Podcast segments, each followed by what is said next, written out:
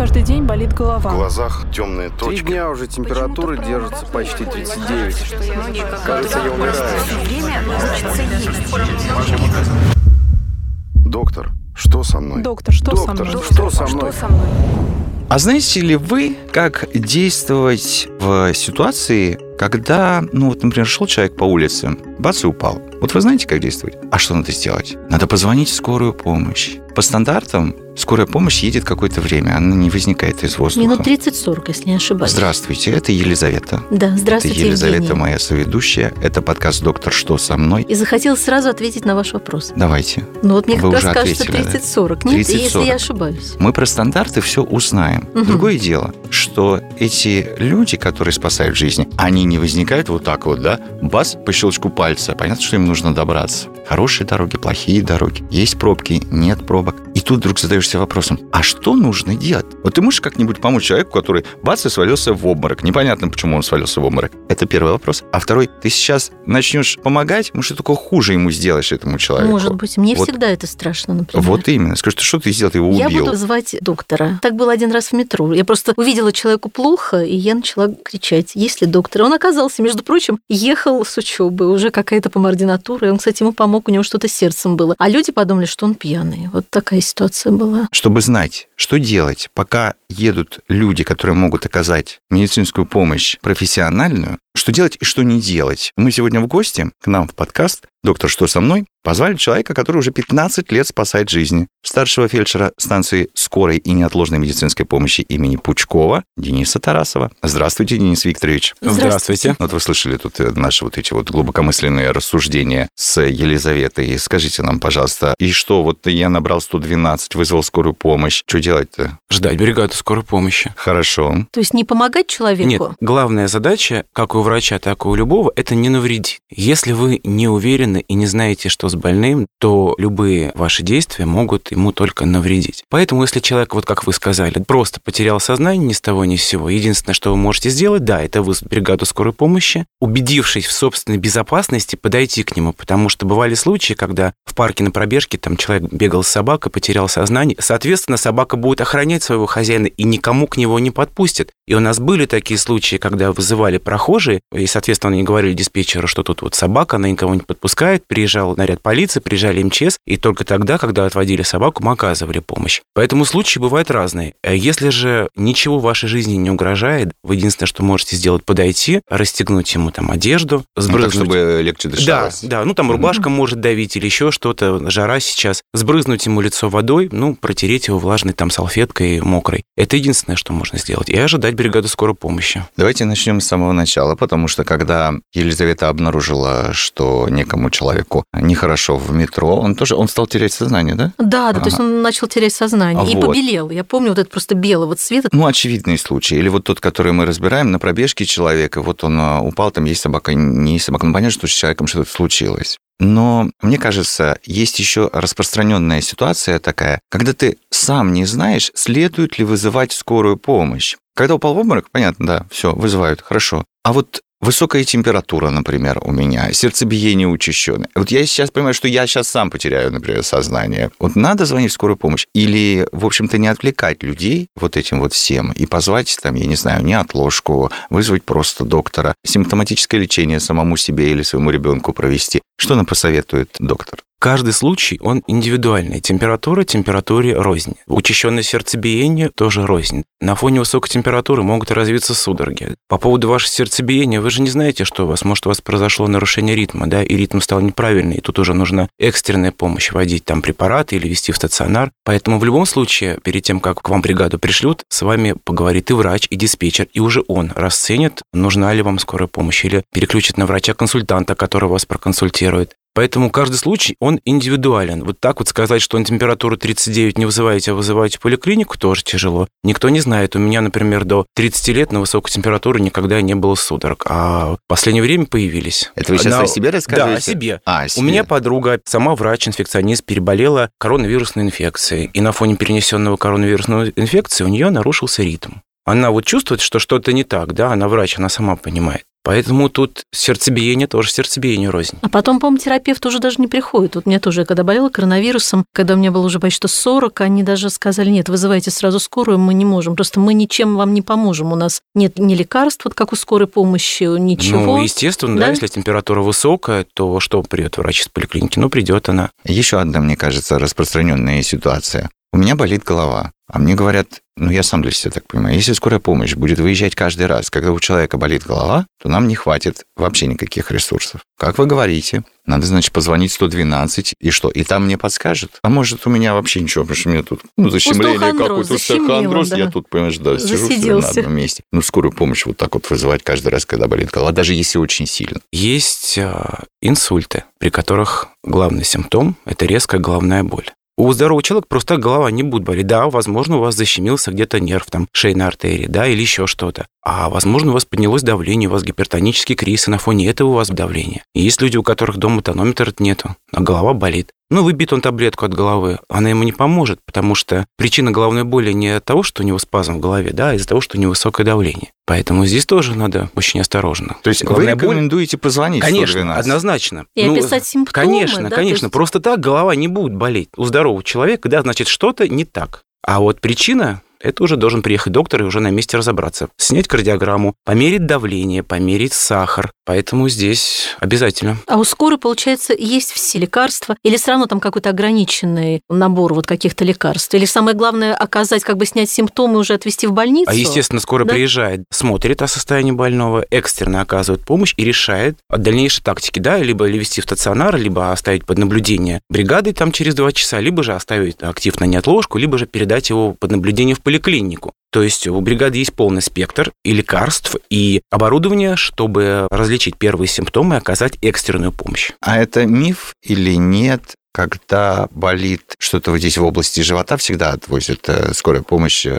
в больницу? Раньше, да, наверное, не знаю, в 70-е, 80-е даже был такой общий симптом «острый живот» назывался, когда все больные животы возили в стационар. Сейчас на станции внедряется, например, аппарат УЗИ, где специалисты будут делать УЗИ на дому и решать, нужно ли человеку в больницу или не нужно, прямо вот по экстренным показаниям. Естественно, сейчас больным животом, как правило, не возят. Если это аппендицит, острый какой-то процесс, да? А как Тогда понять, да. аппендицит это, это или доктор, нет? Это доктор приедет, решит. А, то есть они даже без УЗИ э, Любой увидят... повод больной живот – это всегда настороженность, это всегда скорая помощь, и в процентах 80 это госпитализация стационар. Потому что, ну, приедет скоро, да, у них есть аппараты УЗИ будут, да, но опять же, не будут же на каждый больной живот делать УЗИ. Это же не переездной аппарат УЗИ, да, всем подряд делать. Помимо УЗИ еще нужно сдать анализ крови, посмотреть, если там воспалительный процесс. То есть обязательно осмотр хирурга, потому что все-таки врач скорой помощи это такой вот как бы общий врач, а узкий специалист это, конечно, узкий специалист. Скажите нам, исходя из вашей практики, действительно проблемы с сердечно-сосудистой системой, да, самые распространенные? Да. да? Гипертонические болезни, а, ишемические болезни сердца, сердечно-сосудистые заболевания. Чего не стоит делать, когда приезжает врачи скорой помощи? Что вас больше всего возмущает, раздражает, вообще ставит в тупик? Наверняка были такие ситуации? Вот чего бы не рекомендовали? Наверное, заниматься самолечением до бригады. Если вы не знаете, что с вами, не надо принимать все подряд. Там, да, или вот мне бабушка сказала, вот моя мама был такой же. Давление поднялось. Вы знаете, что я вот всегда принимаю препарат, я его сейчас выпью, да, но вот не помог, это одно дело. А другое дело, когда вы не знаете, что у вас, и там наглотались лекарств, да еще и забыли половину, что принимали. Вот это, конечно, да. Сильно мешает работе. Ну, не сильно мешает, но сбивает. Ну, как бы смазывает картину. Конечно, и да, картину смазывает, уже? да. Поэтому лучше не навредить себе, а вызвать и дождаться скоро. Если вернуться к сердцу, например, там, если у человека проблемы, и вот когда ты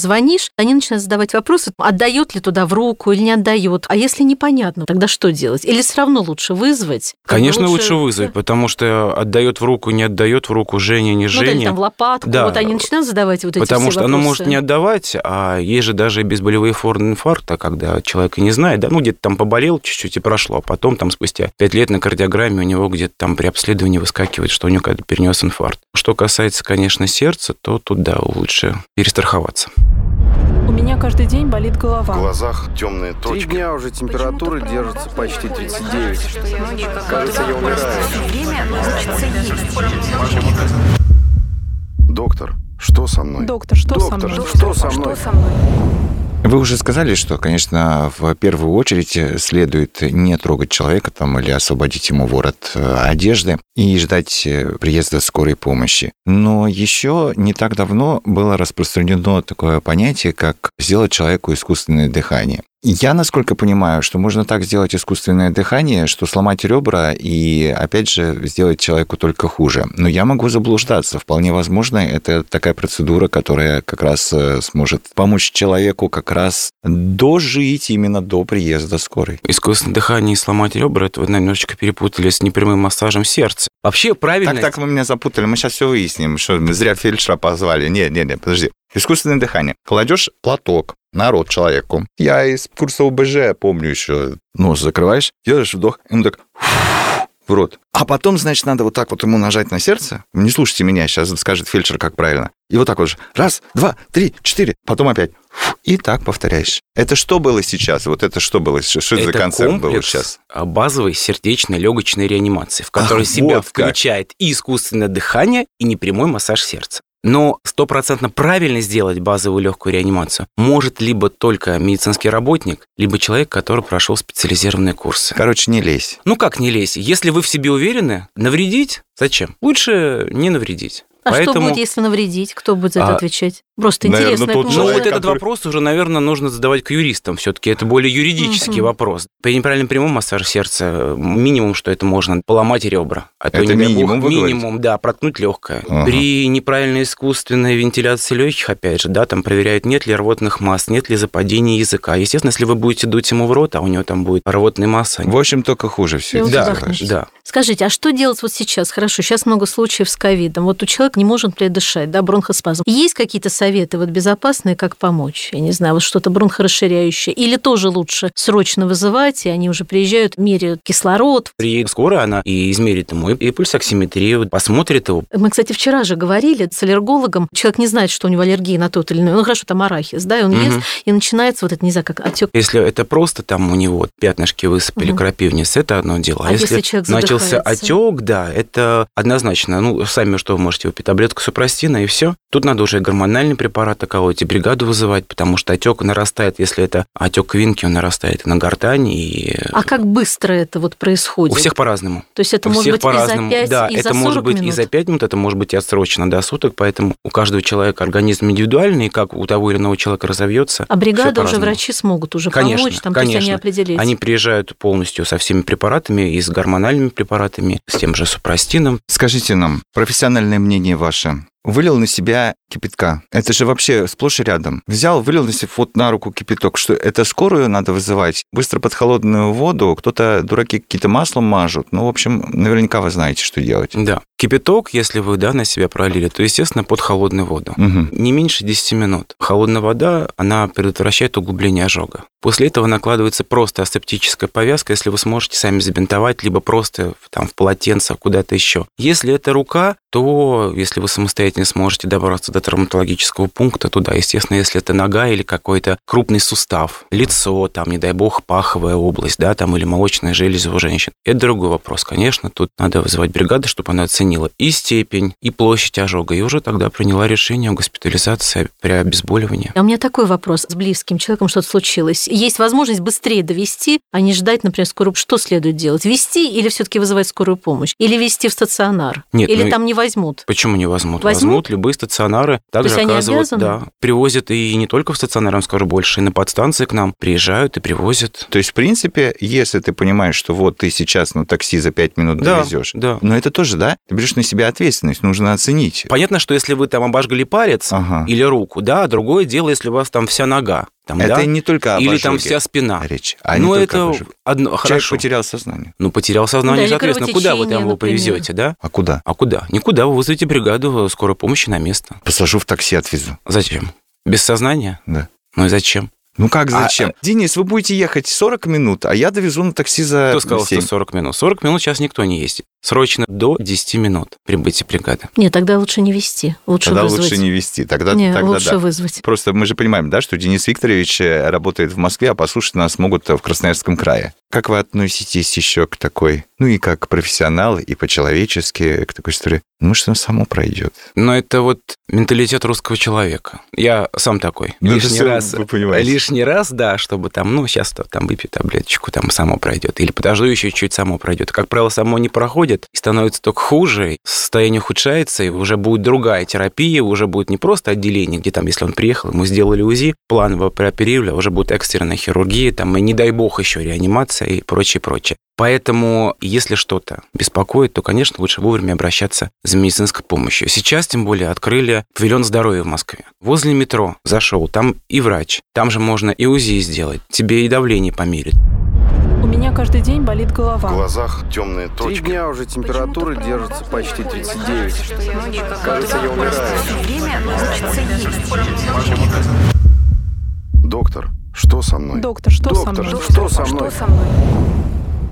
А иду я такой по подъезду а, какого-нибудь фавел в Рио-де-Жанейро, предположим. А меня бац и пырнули ножом. В этой ситуации можно, во-первых, самому себе помочь или человеку, которого что-то надо сделать, или тоже. А то, понимаешь, ну, это же известная такая кинематографическая Мгм. штука. Вытащишь нож, кровь Ни в коем случае не вытаскивать нож. Вот. Ни в коем случае. Потому что если задет сосуд, то стенка ножа его держит. Как только вытащится нож, начнется обильное кровотечение, и тогда не успеете сделать даже номер 103 набрать, если это крупный какой-то сосуд. Мгм. Даже если зажать как-то. Оставляем, короче. Да. Оставляем. И до скорой помощи. Наложить жгут. Тоже из э, курса. Мне кажется, можно так жгут наложить, что потом отвалится все. Ну, вот на руку вот так вот, знаешь. Ну, если вы наложите на 10 минут, пока едет э, скорая помощь, ничего не случится. То есть еще лучше раз говорю, наложить, да? экстренный повод. Вот здесь порезал себе вену, здесь наложил На- жгут. Нет, но если вы порезали вену, то там жгут не накладывается. При венозном кровотечении накладывается обычная давящая повязка, просто тугая. Но вы понимаете, да, насколько мы далеки от правил оказания первой помощи? Да, вы это- понимаете, да? да.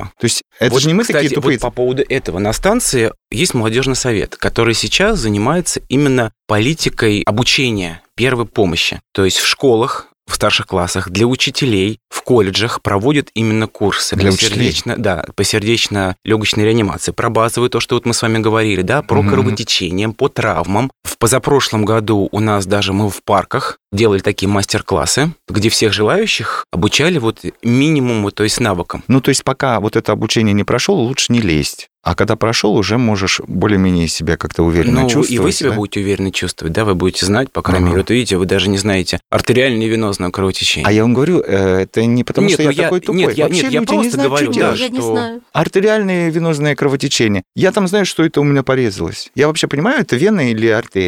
А хорошо, я не понимаю, я глупый. Э, Давайте у режиссера Марии спросим. А что же мне не скажешь, это вена или артерия? Скажешь мне? Не Ну, скажет. по Вот, цвету понимаете? кровотечения можно узнать. Венозная кровь, она будет такая темная, Тёмная. бордовая, потому что она насыщена кислородом. А Денис- артериальная, она будет алая. Вот, сначала надо пройти курсы, вот, о которых вы говорите, вот эти вот, а потом уже лезть Ну, своими, а раньше этому обучали где-то, ну, урок ХБЖ, наверное, ОБЖ, да? да-да-да. да, Я не знаю, сейчас в школах обучают Не знаю, у нас не было. Слушай, этого. обучают. Меня обучали, так и сейчас обучают. Ничего не изменилось. В общем-то, так, э, артериальную от венозной не отличишь. А как вы относитесь вообще к чекапам? Вот как часто нужно это делать? Ну, в общем, к регулярным проверкам организма. Если у вас какие-то хронические заболевания есть, Там уже придется. да, то, конечно, ну, хотя бы раз в год. Ну, смотри, в смысле, там Да, кровь, да, все да, органы, да, да, УЗИ, да. как бы Не общее, говоря да, уже делать? там, да, о узких Хорошо. специалистах. Взрослый, относительно здоровый Денис Тарасов. Как часто должен проходить чекап? Лично взрослый Денис Тарасов проходит каждый год его, потому Нет, что... ну вы же понимаете, да, я для этого.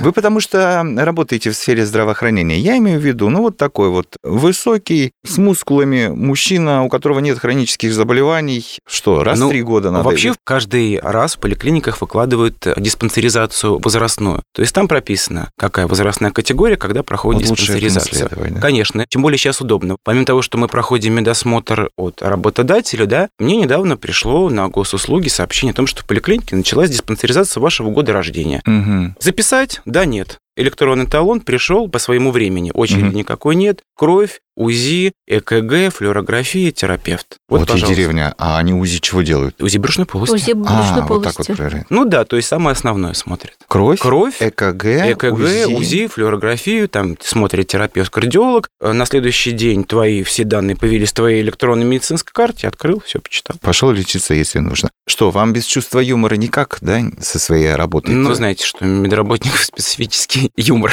Что вам помогает? Ну, на самом деле, это я так про чувство юмора сказал.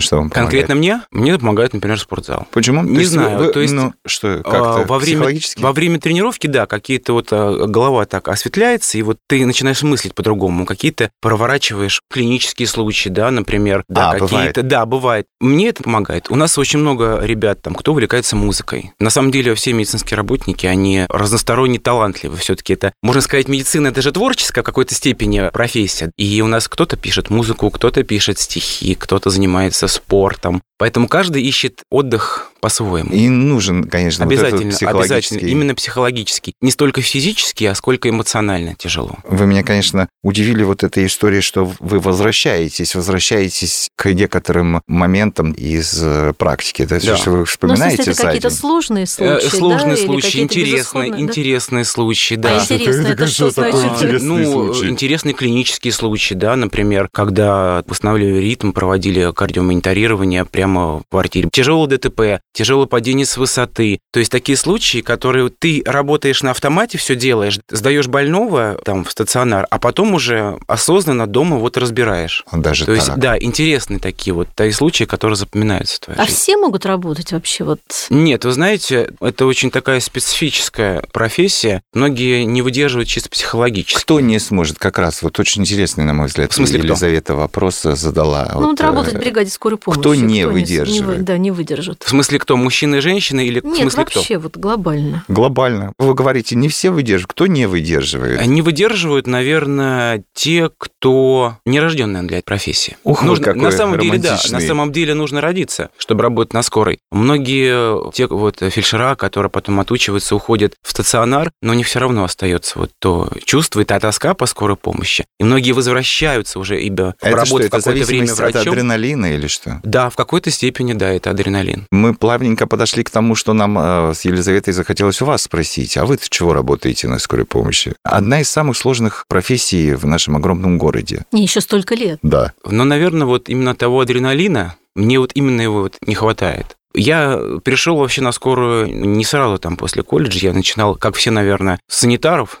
Сперва был санитаром, потом медбратом, потом вот решил попробовать себя на скорой, и я понял, что я уже никуда не вернусь. Это мое. Мгм. А мне еще, знаете, кажется, что все равно вот люди, врачи, которые работают на скорой помощи, они знают, по-моему, почти что все. Да. Во всяком случае, сколько я сталкивалась, но, к приходится. сожалению. Конечно. там вот Приходится. часто, С- да, Сейчас вы едете там на давление, через следующий вызов инфаркт, потом ребенок, потом у вас И роды. ребенок тоже То ваша А бригада? Я ребенок, думал, да, там разве бригада. детская А, скорая И помощь? детской, и ездят и обычные, и фельдшера, и врачи. А реанимация это отдельно уже, да? То есть вот видишь машины реанимации отдельно ездят. Нет, реанимационная – это отдельная бригада, там врачи АИР работают. Айр. АИР. Реанимация. АИР. Анестезиология и реаниматология. А, АИР. мгм, мгм. А я на самом деле, понимаете, я удивилась, почему так долго. Я думала наоборот, что люди вот отучатся 2-3 года и потом уходят. А нет, я ошибалась. Наоборот, приходит, да? Да, да. В завершении Денис Викторович наверняка ведь э, нам сейчас приоткроет тайну, как я люблю в нашем подкасте. Приоткройте нам тайну. Вот вы собираетесь там, не знаю, с коллегами. А может и нет. Я не знаю, к маме приезжайте. Говорите, слушай, у меня такой вот случай был. Вот я не могу его забыть. Я тебе должен рассказать. Нет. Нет? М-м. С тем человеком, с кем вот бригада работает, да, вот э, после там вызова можем там, да, подискутировать, например, по клиническим каким-то случаям. Конечно, в семье, например, дома, да, и с друзьями, которые не работают на скорой помощи, я стараюсь, и даже если мы встречаемся с коллегами, мы стараемся о работе не говорить. Да? Да. То есть ты такая, вот я вчера спас человека, у которого нож из э, башки торчал. Вот такого нет. Такого не бывает. Нет. Вы думаете, зачем я вообще всю эту программу затеял? Для того, чтобы задать вот этот последний последний вопрос. Мне же интересно. Делятся фельдшеры скорой помощи информацией друг с другом, там говорят. То есть все-таки это отдельная каста людей, которым мы очень благодарны. В том числе мы благодарны нашему сегодняшнему гостю, конечно же, старшему фельдшеру станции скорой и неотложной медицинской помощи имени Пучкова, города-героя Москвы, Денису Тарасову. Денис Викторович, спасибо, что нашли время. Э, такой, я понимаю, занятой человек, который на скорой помощи работает. Да. Прийти к нам сегодня, ответить на такие, ну, немного, конечно, банальные детские вопросы, но я вас уверяю, что они почти у всех возникают. Спасибо, что пригласили. Всем здоровья, берегите себя. Спасибо вам большое. До свидания. У меня каждый день болит В голова. глазах темные Три точки. дня уже температура держится почти 39. Кажется, я умираю. Доктор, что со мной? Доктор, что со Доктор, мной? что со мной? Что со мной?